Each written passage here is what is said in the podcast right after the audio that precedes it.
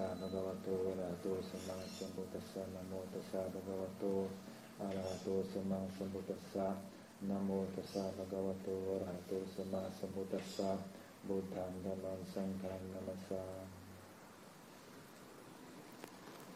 então dentro do budismo a gente tem algo a gente chama uma habilidade. Uma habilidade que pouca gente conhece principalmente hoje em dia.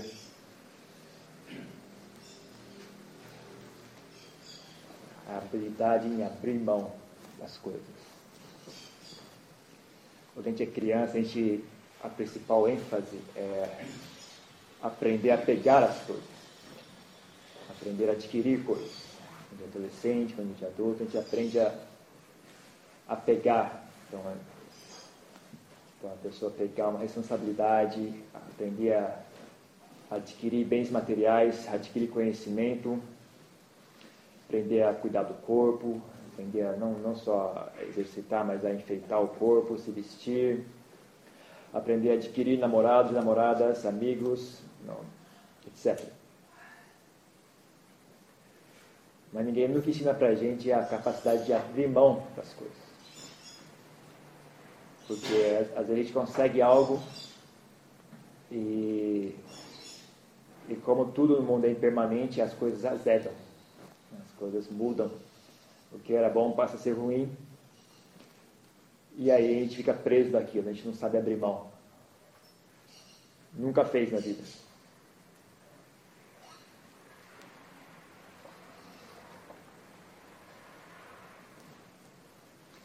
Mas essa é uma habilidade que dá para aprender a fazer. Então, saber pegar as coisas é importante, mas saber largar as coisas também é importante. Então, tinha um mestre Atlântico que ele, que ele, que ele, ele comparava como se as pessoas, quando as pessoas vêm pedir conselho para ele, né, ele, ele, ensina as pessoas não levam a sério, né, como se a pessoa chegasse com uma barra de ferro quente na mão, né, vermelha, tão quente está a barra de ferro. Ah, lampola, lampola, minhas mãos estão queimando. Ah, larga essa barra aí. Ah, o já está tão bonitinha, ela veio no escuro, olha que legal. Ah, então não dá, né? Aí já é demais. Então as pessoas se apegam às coisas, mesmo quando sofrem, elas não querem largar. Porque é meu. As pessoas têm vergonha, têm, têm medo de largar as coisas, até vergonha às vezes, né? Então ela tem. Então é bom refletir sobre esse processo né, e saber reconhecer que às vezes a gente está errado ah, só porque algo foi bom no passado, no presente não é mais bom, não, as coisas não duram. Ah, às vezes até amigos. Não, tem um, a gente tem um amigo que no passado ele foi muito legal, gente ajudou a gente bastante. Mas agora a gente mudou, a gente virou uma outra pessoa, né? aquela amizade já, já, não, já não é mais útil. Às vezes passa a ser danosa, inclusive. Então, o que se fazia antes com aquela pessoa era algo bom naquela época mas agora você sente que né, não, você não está mais afim de fazer esse tipo de coisa. Aquele convívio ah, obriga você a participar das atividades que você não quer participar mais. Né? Então ali tem que saber abrir mão, saber ah, largar. Então tem que ter coragem também de fazer essas coisas. Então por isso que é importante uma vida bem centrada. Né? Uma vida que você tenha, tenha a si mesmo como centro e para ter uma vida centrada em si mesmo, e isso não virar egoísmo e, e como é que chama? Uh, obstinação, né? obsessão consigo mesmo, é importante ter uma vida saudável.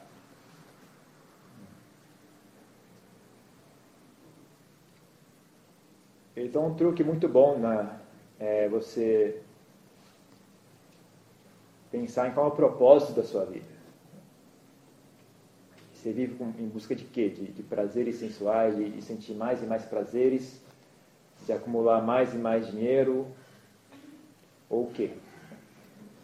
Busca de fama e, e reconhecimento, é, ou o quê que é o sentido da sua vida?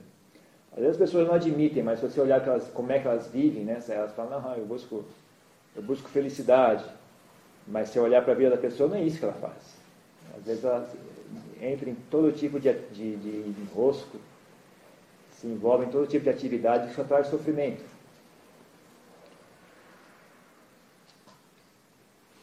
E, e mesmo coisas como ah, uma coisa que ajuda a você a definir um bom, um bom objetivo para a sua vida é um, uma, um, é um pensamento que ninguém quer pensar que é refletir sobre a morte. Refletir sobre o fato de que a gente vai morrer. Certeza. Não é talvez, é garantido. A gente vai morrer mesmo. Todo mundo aqui vai morrer. E esse pensamento, é, é, as pessoas não querem pensar nisso porque a vida delas é totalmente exteriorizada. Então, todo, todo, toda a felicidade que ela tem na vida dela são coisas exteriores. São bens materiais, é, é uma, uma posição social, uma posição profissional. São pessoas externas até, tá, é, pessoas como filhos, parentes. E aí a morte torna tudo isso vazio. Você pensa na ideia da morte, tudo isso deixa de ter sentido. Então as pessoas não querem pensar nisso porque a vida perde sentido. Mas, honestamente falando, a morte faz parte da vida. E se pensar na morte faz a sua vida ficar sem sentido, não é a, a verdade da morte que está errada, é a sua vida que está errada. Se pensar na morte torna a sua vida vazia, a sua vida está errada. Então está na hora de parar e, e reavaliar o que é que tem valor nessa vida. O que é que vale a pena fazer. Então a gente tem muito na nossa, sociedade pessoas que têm isso como, como, como objetivo da vida, sucesso profissional, por exemplo.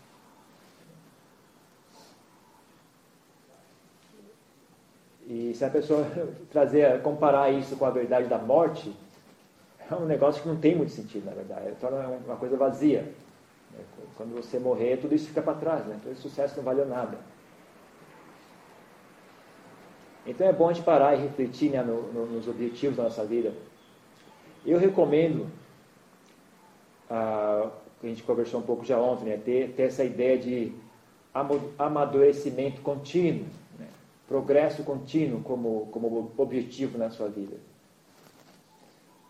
Progresso ah, interior, Questão exterior não é sinal de progresso. Pode ser ou não. Então tem gente que fica rica graças às boas qualidades de si mesmo. Graças à inteligência, graças ao esforço, graças à paciência. Mas tem gente que fica rica só de azar, né? de sorte ou de azar, né? ganha na loto. Ou calhou de que tinha um emprego lá que estava precisando de alguém e calhou que ele ganhou uma promoção, talvez porque, às vezes por, motivos bobos, a pessoa se vestia bem sei lá, a pessoa é eloquente, ela não, ela não tem capacidade de fazer aquele emprego, mas ela foi bem na entrevista de emprego, ganhou um emprego. Então, não é sinal certo de, de, de bondade, bens exteriores. Ah, portanto, não se meçam por isso.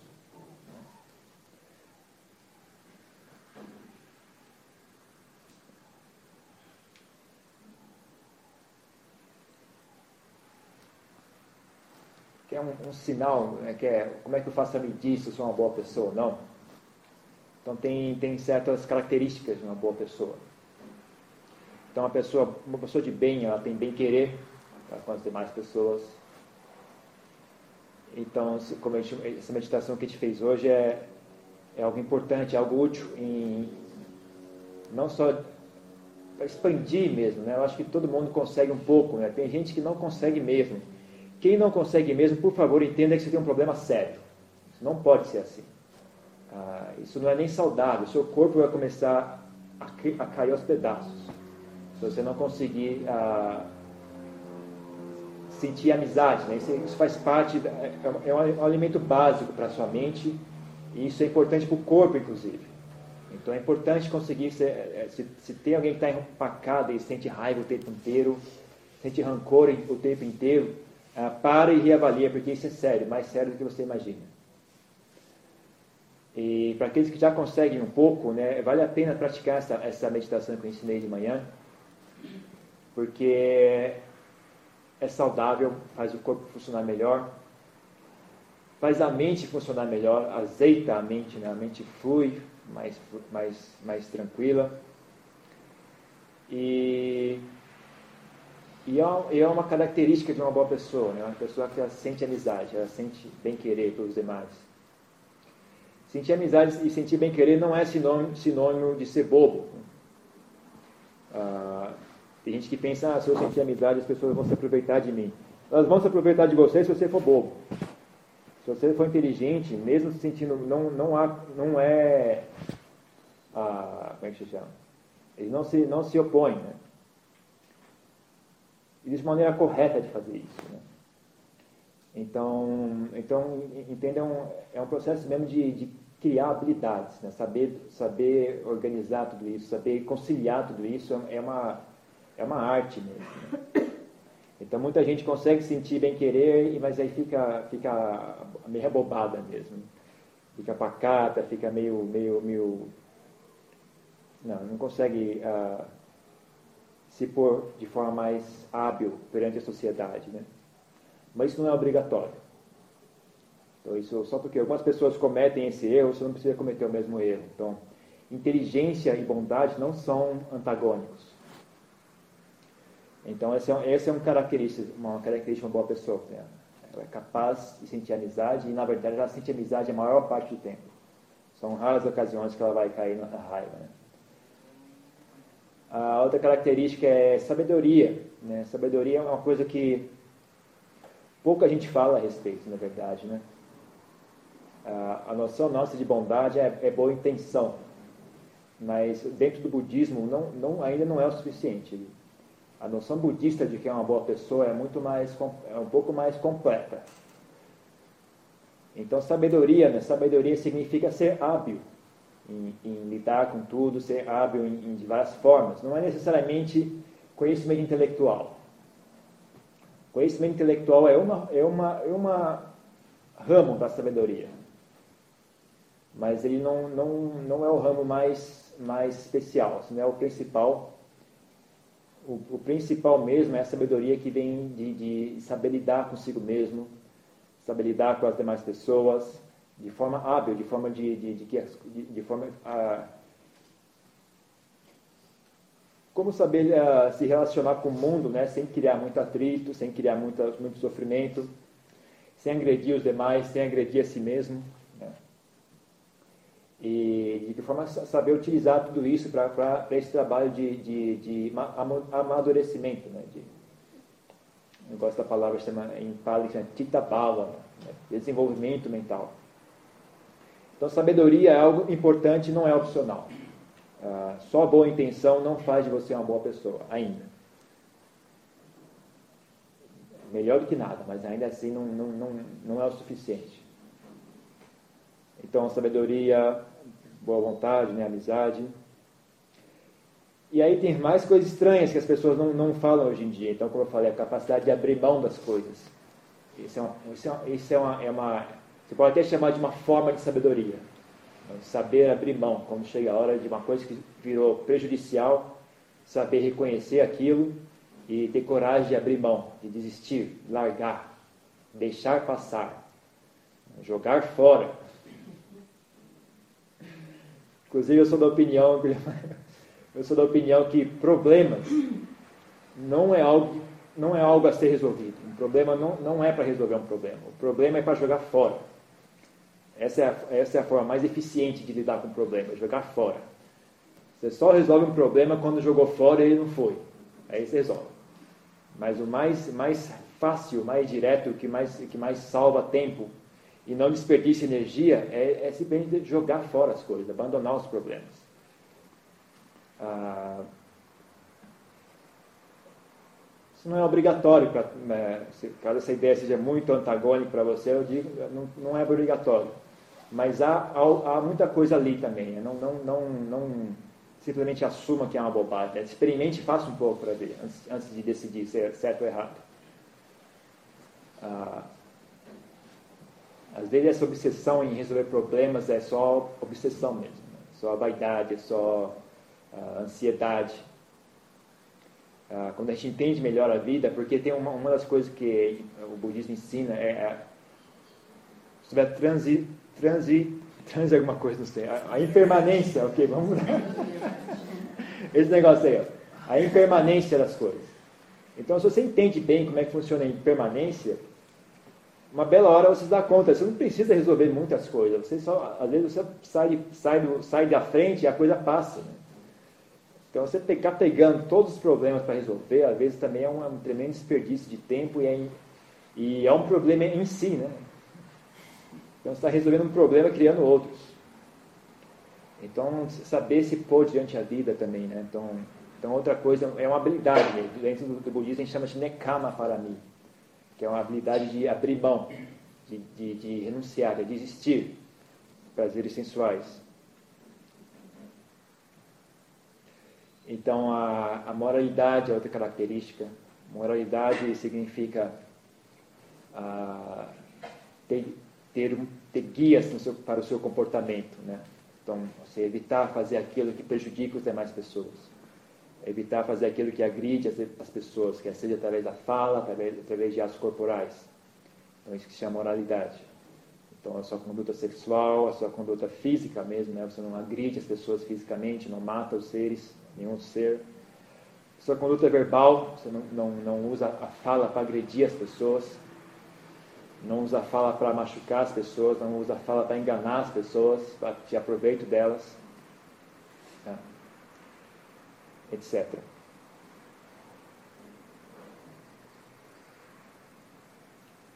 Capacidade de ter energia isso é outra característica de, uma pessoa sábia, né? A pessoa tem capaz, é, não tem, tem energia, tem força de vontade, sabe vencer a preguiça. Aí também tem um, tem um, um aspecto, uma coisa que ajuda, é ter coragem. Né? Coragem é, é, um, é um dos fatores que sustenta essa energia. Ter coragem de fazer as coisas, ter, ter força de vontade tem a ver com ter coragem, ter fé em si mesmo, ter determinação, e aí já puxa uma, mais uma qualidade, que é saber aguentar. Essa é difícil traduzir em português, se chama cante para mim. Cante as pessoas geralmente traduzem com paciência, mas não é bem isso. Cante para mim é saber aguentar situações difíceis, né? saber passar por situações difíceis sem perder o centro, sem perder o equilíbrio. Paciência é, é saber esperar, que faz parte também, é, é, um, é, um, é, um, é um ramo ali de, de cante mas o, a tradução correta mesmo é, é saber aguentar situações. Então, a pessoa que para ter energia, para ter persistência, para ter determinação, ela tem que saber aguentar ah, dificuldades. Então, uma bondade puxa a outra. Então, ter, ter essa resiliência, né, essa capacidade de suportar situações também é uma característica. Então, ah, fiquem atentos a si mesmo, não perceba se vocês são muito fracos nisso Hoje em dia eu acho que é endêmico na gente, né? Todas essas, essas máquinas eletrônicas, a gente está viciado em coisas, coisas instantâneas. Isso fecha muitas portas para a gente. Né? Então, coisas que não, que, não, que não acontecem instantaneamente, a gente não consegue mais fazer. Não consegue mais aprender uma segunda língua, não consegue mais terminar um curso de faculdade e principalmente não consegue praticar meditação, que é uma coisa que requer estudo, requer, uma, um, né, requer algo requer determinação, requer esforço, requer paciência. Então é um estudo sutil, um estudo refinado, né? requer, refina, requer uma sensibilidade. Então é, é outra característica, né? outra coisa importante para se ter, né? capacidade de aguentar mesmo. Porque mesmo porque a vida vai apresentar várias situações difíceis, e a, e a, e a, a derradeira situação difícil que a gente vai passar é a nossa própria morte. É uma situação não muito agradável. Mas não é o fim do mundo.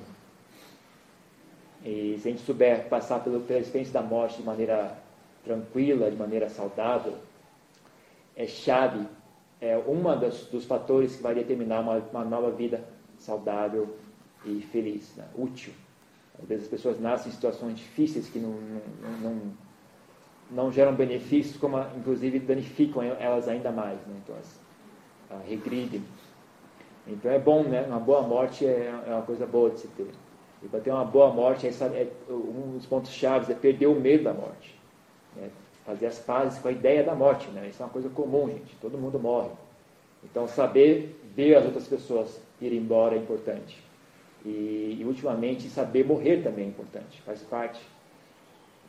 Ah, quando eu falo essas coisas, as pessoas simplesmente elas só, só enxergam o lado negativo, né? Ninguém quer, ninguém quer pensar nisso, né? No Brasil tem a tradição, você fala na morte, opa, baixo na madeira, não, não pode nem falar a palavra morte. Tem gente que é tão, tão supersticiosa, tão, a, a, tão fora de realidade, que ela acha que só a palavra morte traz azar. Como se... pode nem falar a palavra, que dá azar. Mas teve uma pessoa que viveu há muito tempo atrás, e ela deu um outro nome para a morte, ele chamou de Devaduta, que significa mensageiro divino. Então, essa pessoa, quando viu a morte, foi um, um insight tão grande para ele, ele teve, uma, fez ele parar e, e, e, mudar de caminho. Né? Ele sentiu tanta gratidão por aquela visão que ele que chamou de Devaduta. Né? Essa pessoa era o Buda, né? Siddhartha Gautama. Então, tendo visto a morte, ele, aquilo que ninguém quer ver, né? ele chamou de um, um mensageiro divino, que fez acordar e, e, mudar de caminho, seguir o caminho correto. E, e no final ele tornou-se o Buda. Então você vê a diferença né, do nosso nível com o nível do, do Buda. A gente não quer nem ouvir falar a palavra morte, ele não, não só quer ouvir, viu e ainda chamou de mensageiro divino. Vê, às vezes é o que a gente pensa que a gente é inteligente, mas a gente é burro mesmo. E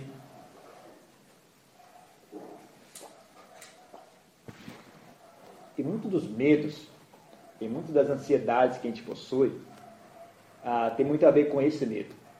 Então, saber relaxar esse medo da morte é algo tem uma grande melhoria de qualidade de vida para quem não é obcecado por prazeres sensuais, com prazeres superficiais, da vaidade, do orgulho, dos bens materiais.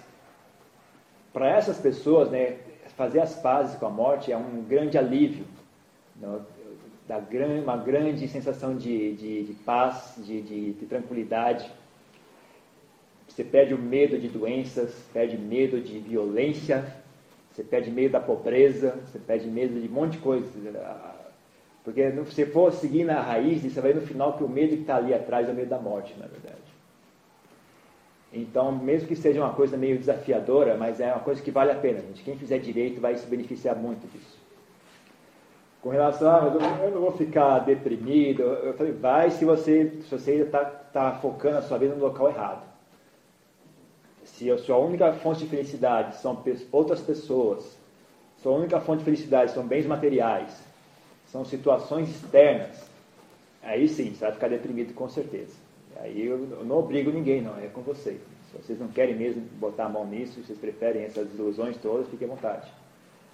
Mas eu estou avisando que existe, isso, isso é possível, né? Ah, os monges às vezes chegam, ficam bem radicais, assim, vai, vai ver defunto mesmo.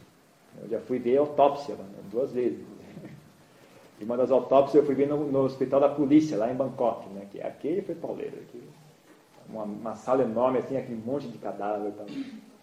E você fazer as fases mesmo, pegar e enfrentar, né? Quando você acha que a autópsia é agradável, mas nunca vai ser agradável. Mas é, aí você vai com a atitude, né? Vou, vou, vou vencer isso aqui, vou vencer essa, essa burrice. Né? Porque isso aqui é normal. Isso aqui é um corpo, é igual o meu. O meu também vai passar por isso. Aí você vai e vai com coragem enfrenta aquela ali e vence aquela burrice, né? Nem criança, né? Primeiro dia de escola, como é que é? Todo mundo chora, ninguém quer ir e tal, mas com o tempo você vence aquilo. Né? Então, é, só avisando que existe, existe essa prática e ela pode ser benéfica. E é algo que é bastante útil em, em dar parâmetros para a nossa vida. Então, a gente começou a conversa falando sobre é, encontrar, centrar a vida, né? centrar a vida em si mesmo. Né? Tornar-se uma boa pessoa e, e ter isso como objetivo na vida, melhorar a si mesmo. Então, uma coisa que, que, que ajuda muito a, a, a, dar um parâmetro do que é útil, o que não é útil, é a reflexão sobre a morte.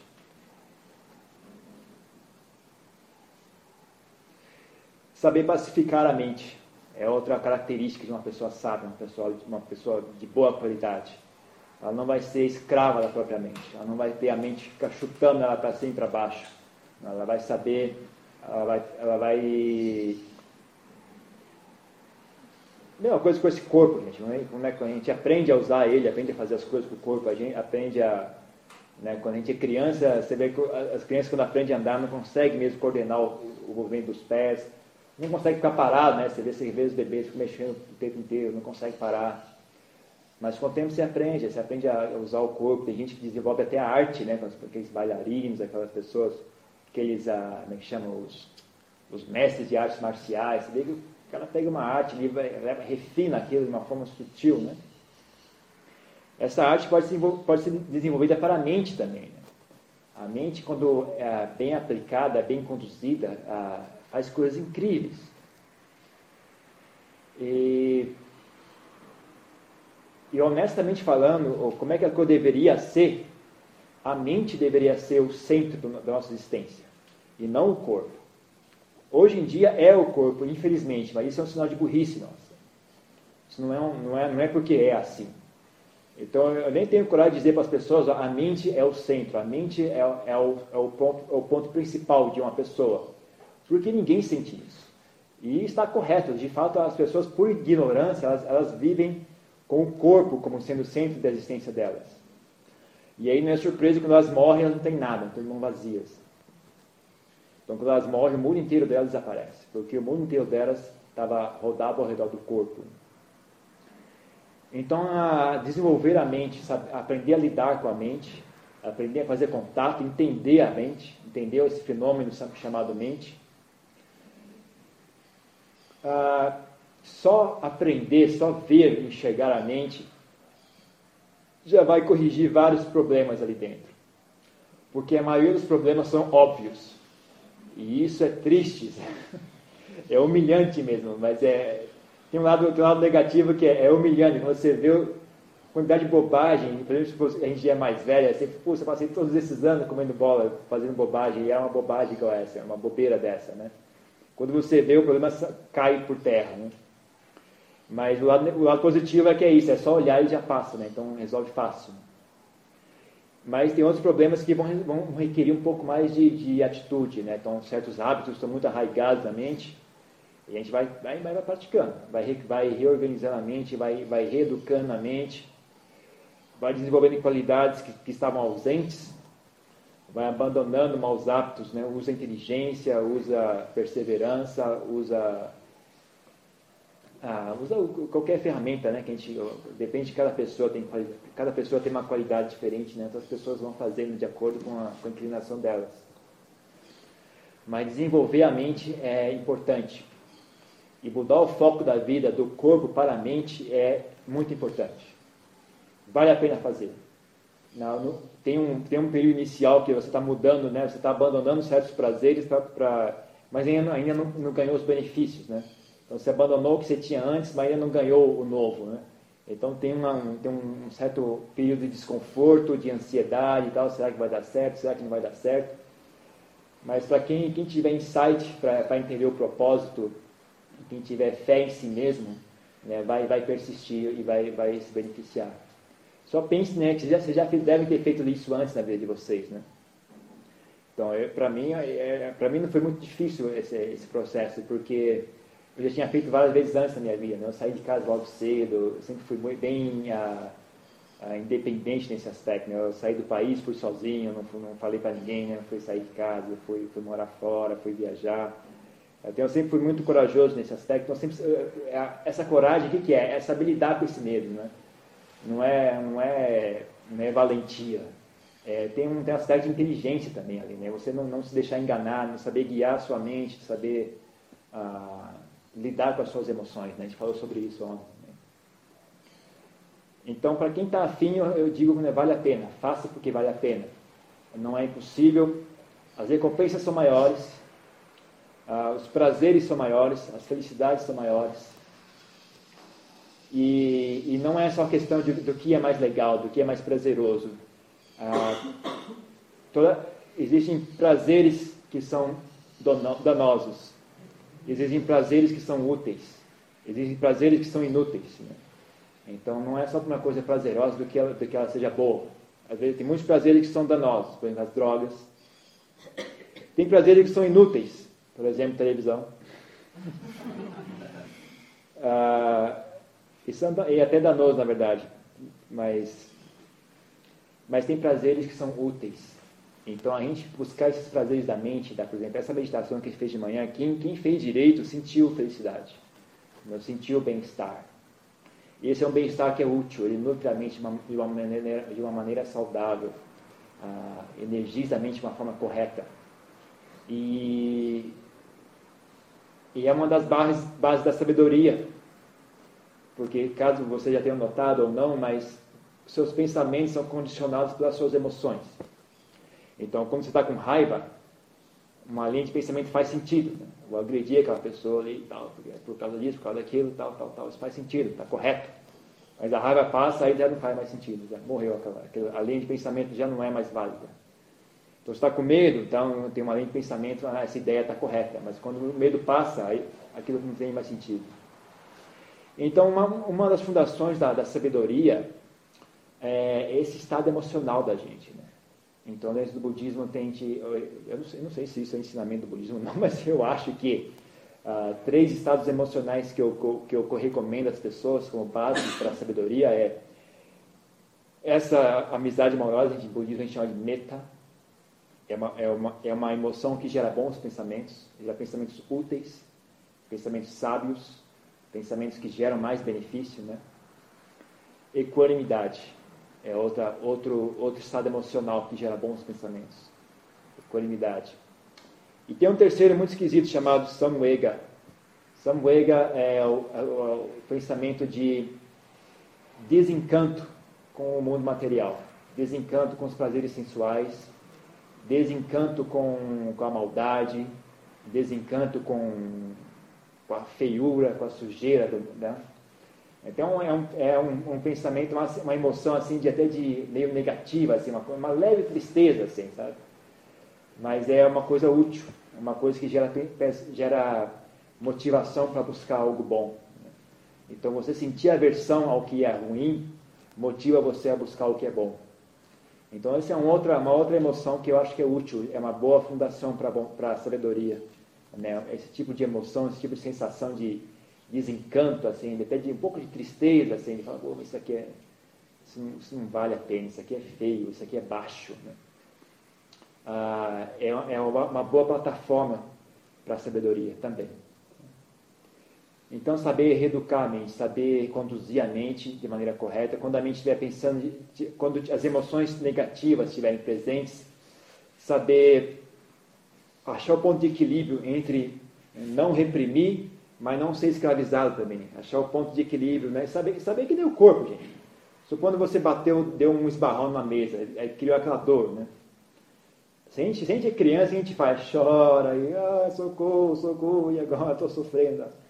Se a gente é adulto, você sente a dor, você sabe que está doendo, mas não é o fim do mundo, né? Você sabe, oh, isso é uma dor, isso é um, é um, é um mecanismo do corpo, isso vai passar. Então a mente é igual também, né? Tem que saber ter um pouco mais de maturidade para com a nossa própria mente. Então quando surge uma emoção muito dolorosa, muito negativa, não é questão de reprimir, né? Tomar logo um anestésico. É, mas tem maturidade, isso é algo que vem, isso é algo que passa, isso é normal. Né? Não é questão de reprimir a sensação, mas também não é questão de se deixar levar, né? E fazer um escândalo no negócio que não, que não precisa. Né?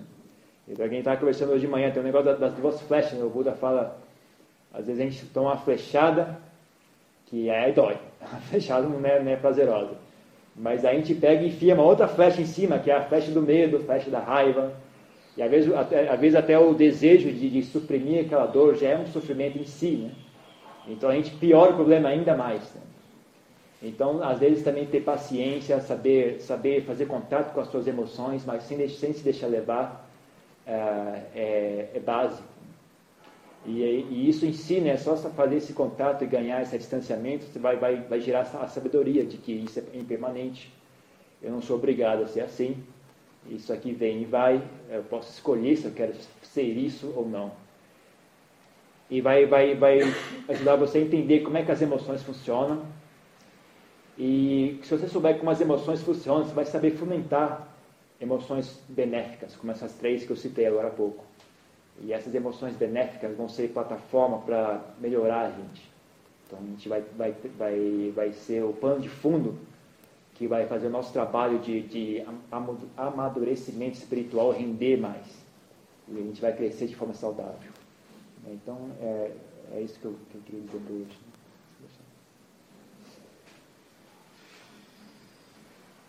E aí, de novo, né, se tiver alguma pergunta, perguntas, alguns comentários, fiquem à vontade.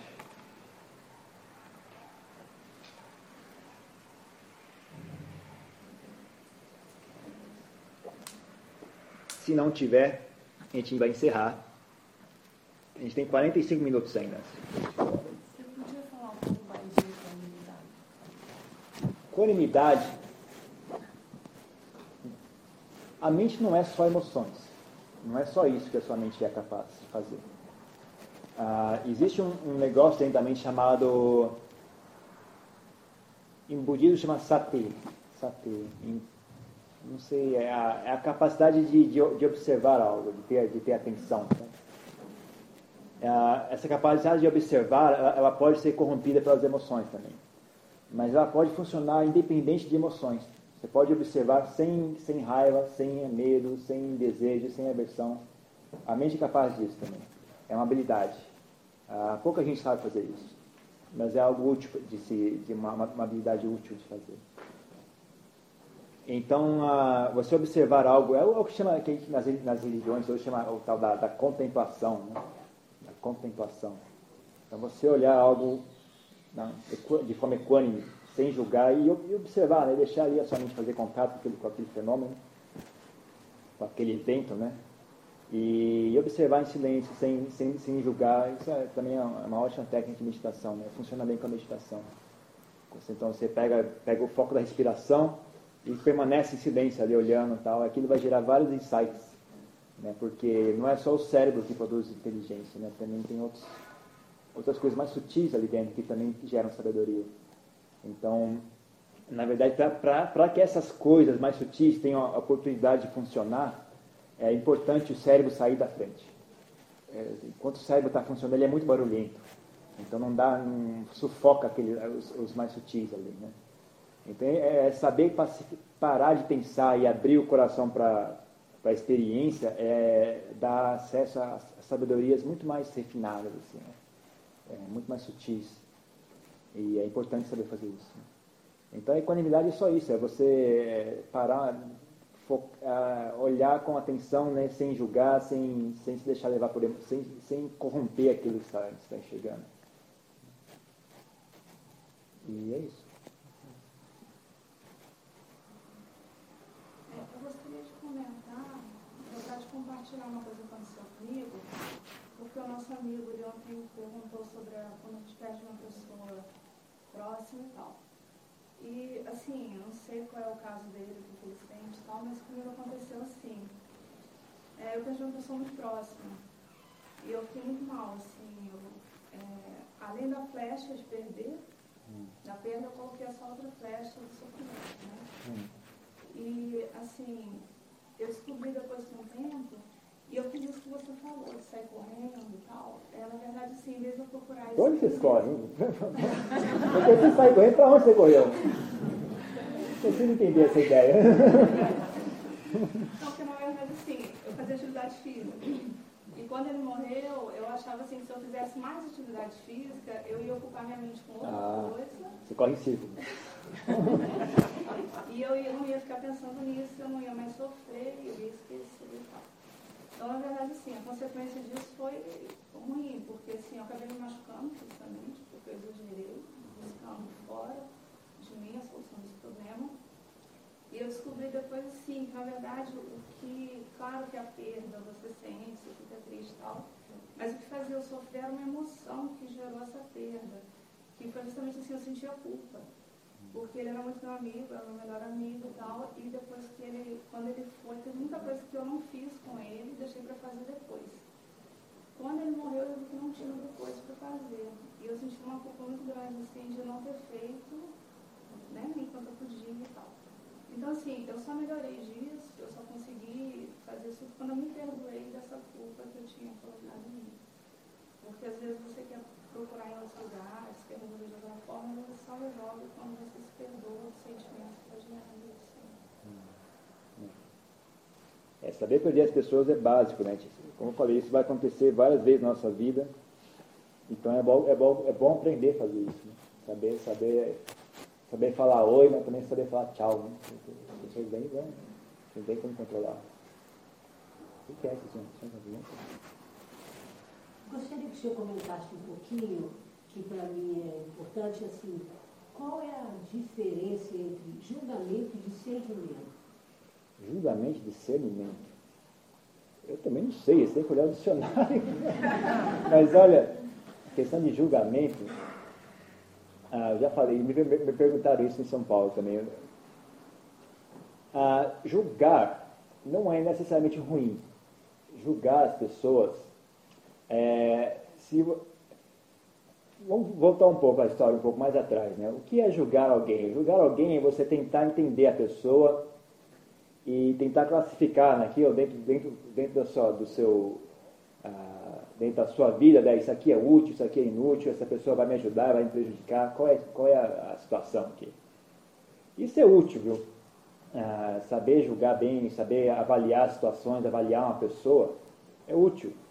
Porque se uma pessoa é ruim, é bom saber que ela é ruim e ficar atenta, né? E não se deixar levar por aquela pessoa. Se uma pessoa desonesta, né? Você olha e espera um pouco, essa pessoa é desonesta. Então, você, opa, cuidado, verifique o que ela está falando, se está correto ou não. Né? Então, isso é útil, não é, não é necessariamente ruim.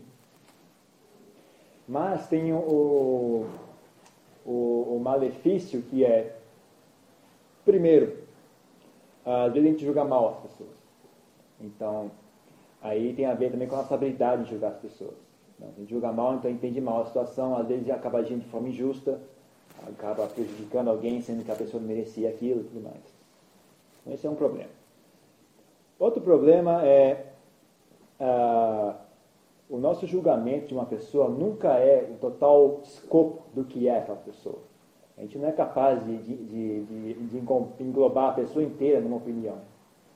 Então, ah, e isso, esse gera um problema sério quando a gente começa a interagir com o mundo através dos julgamentos o tempo inteiro e perde contato com a realidade. Então, a, a, eu acho que julgar é uma coisa útil, uma coisa normal que a gente faz, mas a gente tem que ter uma atitude um pouco mais ah, madura pra, com relação a isso. Não se deixar enganar, pensar que ah, porque eu achei aquela pessoa ruim, então aquela pessoa é ruim. Aquela pessoa é um pouco mais complexa do que a sua opinião. E, e, e lembrar que isso é apenas uma opinião. Isso é apenas uma opinião. E não, não viva através de opiniões. Né? uma opinião é uma construção artificial. Uma opinião é que nem um quadro. Né? Então você pega, você vai representar o Planalto Central aqui, então a pessoa pega e desenha um quadro e tal. Se a pessoa é um bom artista, ela vai fazer uma representação bem fiel. Então a pessoa que olha aquele quadro, vai, olha, está tá parecido. Agora, se a pessoa é mau artista, não sabe desenhar, então vai fazer um desenho tão estranho, não vai, não vai bater as duas imagens. Então, a, uma opinião é uma construção intelectual. Né? E, como eu já disse, aqui, o nosso intelecto está tá, é, corrompido pelas nossas emoções. Então, às vezes, a gente constrói uma opinião sobre alguém, mas e, e aquela opinião está errada, porque a gente, na verdade, está com raiva daquela pessoa. Então é bom ter um, um certo, uma frieza para com as suas opiniões, não, leve, não se leve muito a sério. Né? Então você chegar a alguma conclusão, você fala, ah, talvez. Talvez sim, talvez não.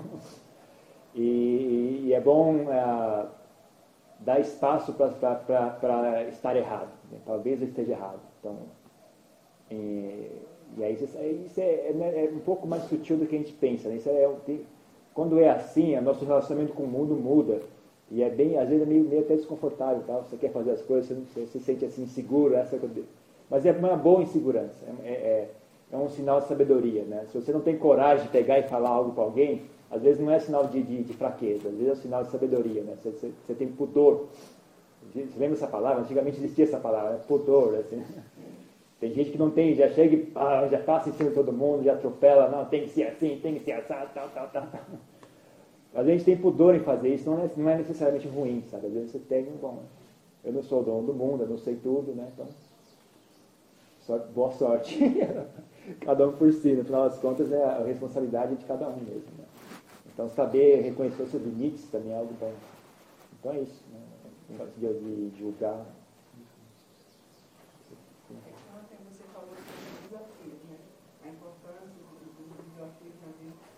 fala de evitar, é, abandonar alguns problemas. Então, fica assim, em alguns momentos, de repente, você pode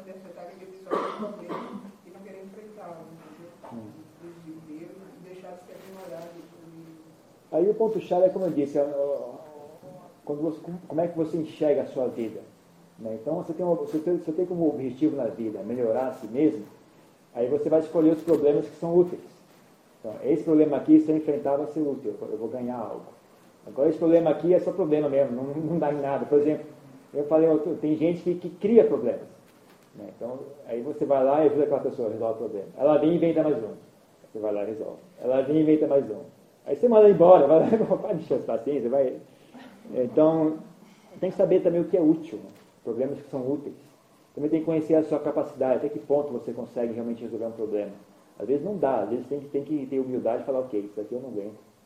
Né? Então, melhor, por exemplo, que tem muito problema psicológico, muito forte. Né? Eu, sou, eu sou muito chato com o negócio de psiquiatra, nunca gostei de psiquiatra. E ainda mais hoje em dia, com toda essa onda de produto químico, né? as pessoas têm qualquer, qualquer problema psicológico, já entope a pessoa de, de, de remédio. Ah, eu sou muito chato com isso, eu não gosto dessa história. Mas eu, mesmo eu admito, mas se uma pessoa está tá algum problema muito sério, muito urgente, talvez valha a pena, sabe? Toma um remédio, calma, baixa a bola, se reorganiza, reagrupa e aí enfrenta, né? Então tem que ter um pouco de humildade, também tem um pouco de estratégia, né? Então os problemas que você vai decidir enfrentar ou deixar passar depende da, da estratégia também. Tem que, tem que ir julgando. Tem que ir tentando, faz, cometendo erros, erra, segue de novo, aí você vai aprendendo. Você vai conhecendo a si mesmo, né? você vai aprender, conhecendo através de tentativa e erro. Você vai saber qual é a sua capacidade. Tentando e errando.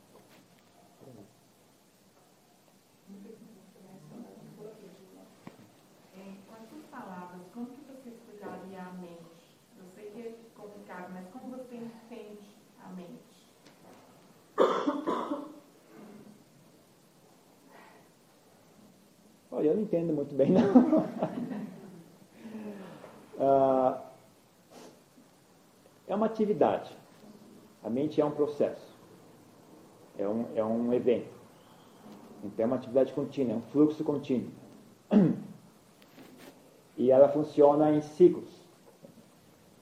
Ah, então é importante, então, um, uma característica muito importante da mente são ah, os hábitos mentais. Então, esses hábitos eles se, se reforçam, né? então acaba ah, tem vários tem várias vários ciclos funcionando ali dentro simultaneamente e um reforça o outro. Então, ah, criar bons hábitos mentais ah, é muito importante, muito útil. Ah, então, por exemplo, como eu falei, uma bondade puxa a outra às vezes, sabe? Então, para você ter, eu contei a história no budismo a gente tem cinco preceitos morais que é não matar, não roubar, uh, não realizar conduta, sexual ilícita, uh, uso correto da fala, do dom da fala, né? e não consumir tóxicos, álcool, intoxicantes, qualquer um que seja. Então eu fui fazer isso antes de virar monge, né? Eu, quando era leigo, fui praticar isso. E eu tinha, eu morava, eu morava na, em São Paulo, tem um bairro que é japonês, é um bairro oriental, e tem muitos restaurantes ali. Né? E tem muitos restaurantes, consequentemente, tem muita barata e rato. E ratos enormes. E barata também. Então, meu apartamento era cheio de barata. Então, antigamente, o que eu fazia? Eu botava veneno para barata. Aí eu comecei a praticar esses preceitos. O primeiro preceito é não, não, não matar nenhum ser, nem insetos. É, pronto, danou-se agora. O que eu faço com as baratas? Aí eu pensei, pensei, pensei, bom, só sobrou uma alternativa, tenho que limpar a minha casa. Aí eu finalmente limpei a minha casa. E tomava cuidado para que a casa não ficasse suja. Né? Quando eu comia algo, eu limpava, não deixava migalha no chão, não deixava sujeira. Assim que eu terminava de comer, ia lá e lavava os pratos. Né? Antes demorava algumas horas. Às vezes uma noite inteira, né? deixava para o dia seguinte. Então, aí que, que resultado? Energia, né? vencer a preguiça. Então, esse é, então é, essa moralidade, para conseguir suster isso, eu tive que desenvolver energia, eu tive que desenvolver atenção, então, prestar atenção, quando eu estou comendo, derrubei alguma comida, não, então, é o tal do, do, da plena atenção, mindfulness. Então uma coisa puxa a outra, né? Então a mente também é bem assim, né? É, é, não, não, tem não tem um centro ali que, que, que você possa ter, dar por garantido, né? Isso aqui é garantido. É um processo dinâmico, um processo ah, meio solto, inclusive. Então é, precisa de atenção, precisa ser resguardado, precisa ser nutrido, precisa ser guiado. Né? Então é, é importante guiar a mente, é importante cuidar dela. Não, não assuma que existe um, uma entidade, um ser ali que está tomando conta daquilo. Não, não é assim.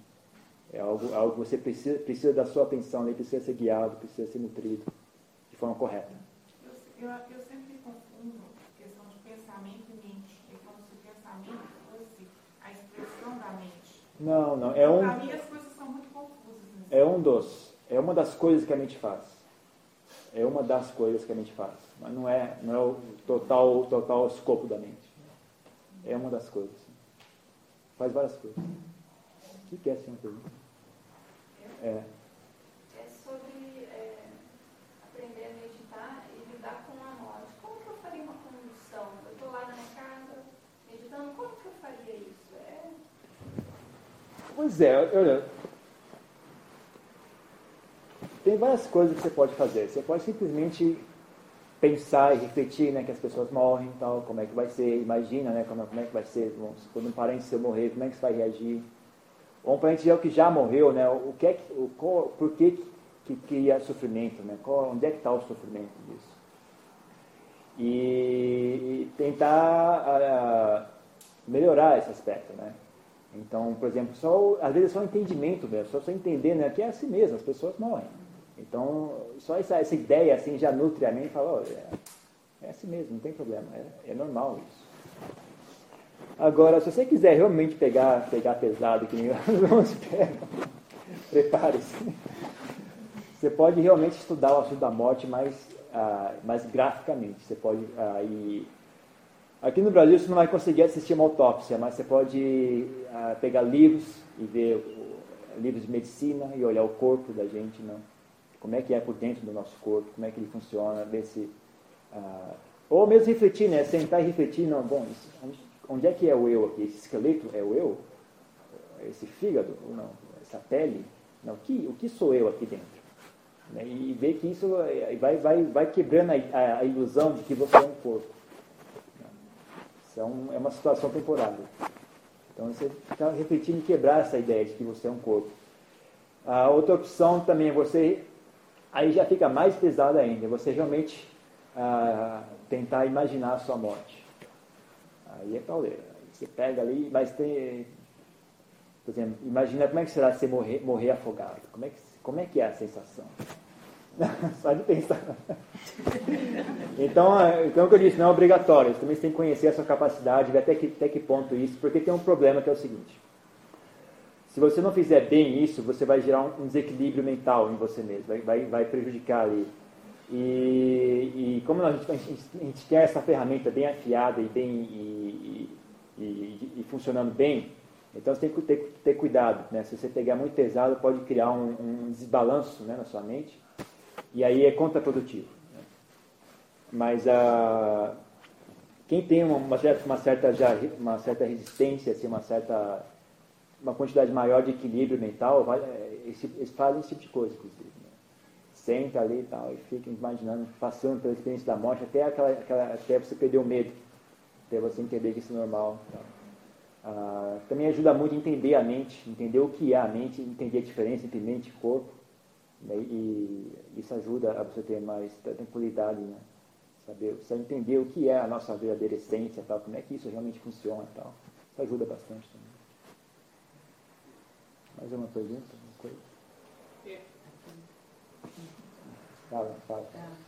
É sobre, que você falasse um pouco sobre essa questão do, do desencanto com a vida, né? com, as coisas materiais, com essa samsara aqui, É. e até que ponto isso não pode entrar no processo de melancolia, de depressão? Aí É. eu fico um pouco queria entender como que se processa esse desencanto e como que se separa isso de um estado mental. Então, se você- você- eu, eu, eu não sou tão, tão ah, perfeccionista assim. Eu acho que às vezes um desencanto, uma melancolia, ali tem faz, cumpre o seu papel também, cumpre a sua função. Eu acho que ninguém é proibido de sentir melancolia, até de, né, de uh, tem lá a sua função. Mas se você realmente não quer passar por isso e quer, ainda quer fazer esse, esse, esse progresso, você pode fazer substituindo uh, os prazeres, né? Então você vai abandonando o prazer da sensualidade e vai pegando o prazer, por exemplo, da amizade, do bem-querer. Então você vai abandonando, abandonando um e pegando o outro, né? Então compaixão é algo que é muito, muito útil, né? Então você vai sentindo desapego, vai vendo o mundo como sendo ah, algo vazio, mas ainda assim você mantém a compaixão pelos seres.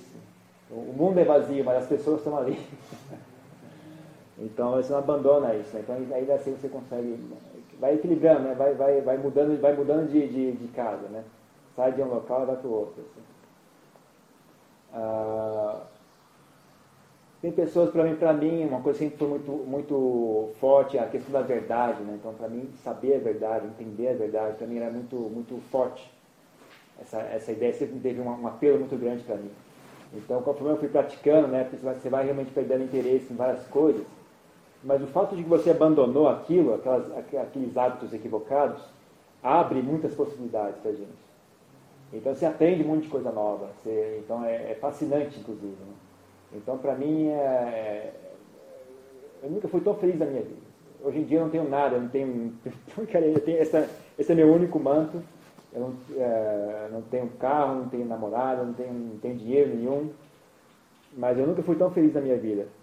Porque eu acho que é, se encontra outras formas de, de nutrimento. Mas não, não, não, não vejo necessidade de ser tão, de ser tão uh, perfeccionista assim, ah, não pode sentir depressão nenhuma, acho que é normal também. Às vezes até benéfico, até faz, faz você ir adiante e buscar a solução do, do problema. Então não, não, é, não, é, um problema tão sério quanto você pensa. É normal. O que é? Assim, duas perguntas. Uma delas é em relação à sabedoria. É, como saber se a decisão que a gente está tomando ela é mais sábia? Tem algum termômetro que poderia indicar né, determinados tipos de decisões, formas de vida, ainda mesmo se a gente continua meditando, se está na prática, né, às vezes tem situações momentâneas, precisa ser tomada uma decisão e a gente pode ter algum indicativo que a gente pode para seguir, pelo menos estar tá mais próximo né, de uma decisão sábia. Não tem, em última instância não tem. O que tem é a sua experiência passada. Então, no passado você tomou decisões, aí você viu, né, isso aqui deu certo, aquilo não deu certo.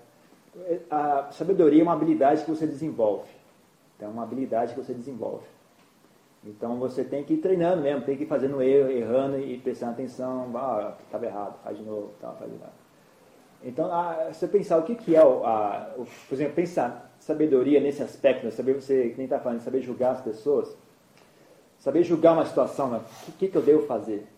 Então, o que, que você faz? Você para e você traz na sua imaginação né, todos aqueles, os, fatores. Não, esse é assim, esse é assado. Se eu fizer isso, aquilo vai acontecer. Se eu fizer aquilo, aquele outro vai acontecer. Né, qual que eu escolho e tal. Então, aí também tem uma habilidade em saber representar a realidade na sua imaginação. Então, isso é uma habilidade mesmo, mesmo mundana, assim, né? Uma coisa de você saber, saber imaginar e aquela imaginação condiz à realidade. Então, se eu fizer isso, aquela pessoa vai dizer aquilo. Aí você vai e faz. E não, não funcionou. Ela fez, fez exatamente o que você não queria. Aí você, ó, você aprende, né? Só que, então dessa vez ele estava errado. Então, eu, eu julguei errado a situação. Mas isso é com tentativa e erro. Você tem que, você tem que né, ir tentando e, e vai, vai, vai, refinando essa arte né, de, de, de, de pensar, a arte de, de julgar situações, de, de imaginar, de é uma, é uma, é uma habilidade mesmo que você tem.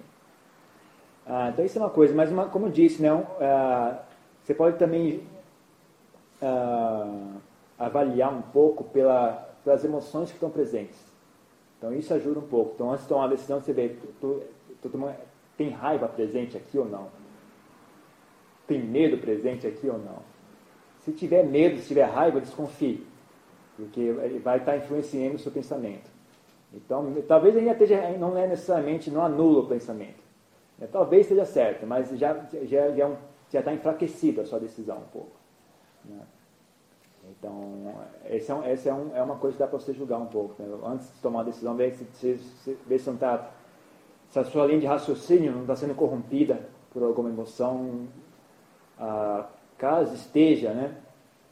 tentar primeiro pacificar a mente, tal, depois pensa de novo o assunto né? com a mente equânime, ou com a mente em, nesse, nesse estado de amizade, ou com a mente nesse estado de, de, de desencanto né? com os bens materiais, tal, porque às vezes tem uma questão de desejo, né? a gente quer algo, quer algo, é um desejo egoísta, a gente quer aquilo, tal, e, e isso é raciocínio de forma de que não, vale a pena fazer isso.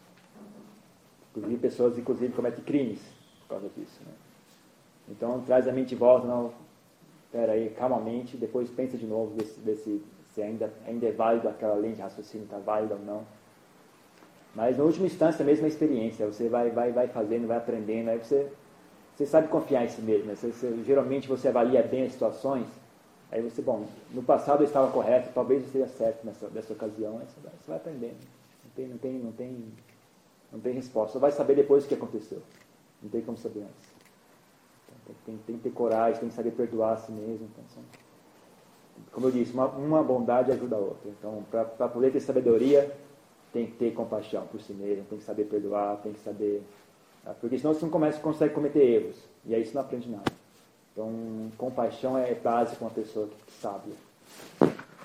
Porque sabedoria tem que fazer erros. Mais alguma coisa? Assim, um pouco de tudo que você já falou, sim, nesse processo de lidar com as emoções, né? seja numa situação de perda, numa situação de raiva, numa situação de medo, como é, porque, como isso é um processo, né? Você sente a emoção e você lidar com ela pode ter a opção de dar vazão para essa emoção, é, reprimi-la, né? Ou tentar transmutá-la, né? Hum. Então, acho que isso tudo acontece num processo. E aí, como vivenciar isso? Porque não é da noite para o dia, né? Então, nessas etapas. Existe uma terceira opção, que é você comentar, falando, ela perguntou sobre a equanimidade, né? Eu falei, a mente é capaz de, de várias coisas. Ah, existe esse processo chamado, em inglês fala de mindfulness, que é, é, é uma mente atenta, desperta, ah, que é a capacidade de observar algo. Então você pode tomar refúgio nesse, nessa mente.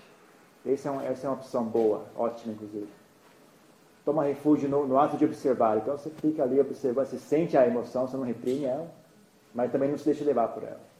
Então a emoção está ali, ela vem e, e, felizmente todas as emoções são passageiras. Né? Tem, você, não, não acredita em mim, então tenta ficar com raiva 24 horas, aí acontece. Chega um tempo fica cansado. Né? Então essa é uma opção. Então você pode treinar a fazer isso. Pode treinar a, a tomar refúgio nesse, nessa, nesse essa mente que observa, assim, a mente, e, e, isso é muito útil de várias formas. Não só essa mente, essa mente é pacífica, quando você pega a mãe, pega o jeito mesmo de fazer isso, você encontra um estado de paz ali dentro, então, um estado de paz, bem-estar e sabedoria. Né? Você, assim, você, sente aquela sabedoria, você, você entende o que está acontecendo ao seu redor, o mundo passa a fazer sentido. Né? E serve para evitar essas armadilhas que a nossa mente prega às vezes da gente. Né? Então, uma situação de emergência, assim, você opa, sai, fora, sai, sai da frente do trilho, sai da, sai da frente do trem, deixa ele passar. Né? É melhor do que ficar tentando segurar o trem ou deixar ser atropelado. Então, você sai da frente né? e o trem passa. Então, existe essa opção também. Isso, isso é algo a ser aprendido, isso é algo a ser desenvolver. Né? É algo a ser desenvolvido emoção é uma ilusão da mente? A emoção é uma atividade da mente. Ela é real. A emoção é real. É, é ilusão no sentido de, de que não é um, não é um copo, ela não é um, um objeto. Né? Não tem um negócio. Eu estou com raiva, então tem uma coisa que a gente chama raiva. Eu, eu não posso fazer nada, não é uma coisa sólida. É um ato, é um processo. Então ele vem e vai. Então é, é algo passageiro. E ela, ela surge por condições se as condições não estão ali, ela desaparece. E o mundo material também não é uma visão da mente? O mundo material, aí já entra numa questão mais, mais metafísica, que é o seguinte. existência é um ponto de vista. Uma existência é um ponto de vista. Você existe em relação a algo. Então, se você está focada e a gente, mesmo por mais sábios que a gente seja, a gente tem um corpo. E esse corpo tem necessidades, ele, ele tem, uma, tem uma dinâmica própria de como ele funciona. Então, nesse sentido, por, por essa razão, o mundo material é real para nós. Porque a gente está exposto a isso. Então a gente tem que, tem que se alimentar, tem que andar no chão. Então o chão tem vidro ou não? Se tiver vidro, tem que usar sapato. Né? Porque isso é real.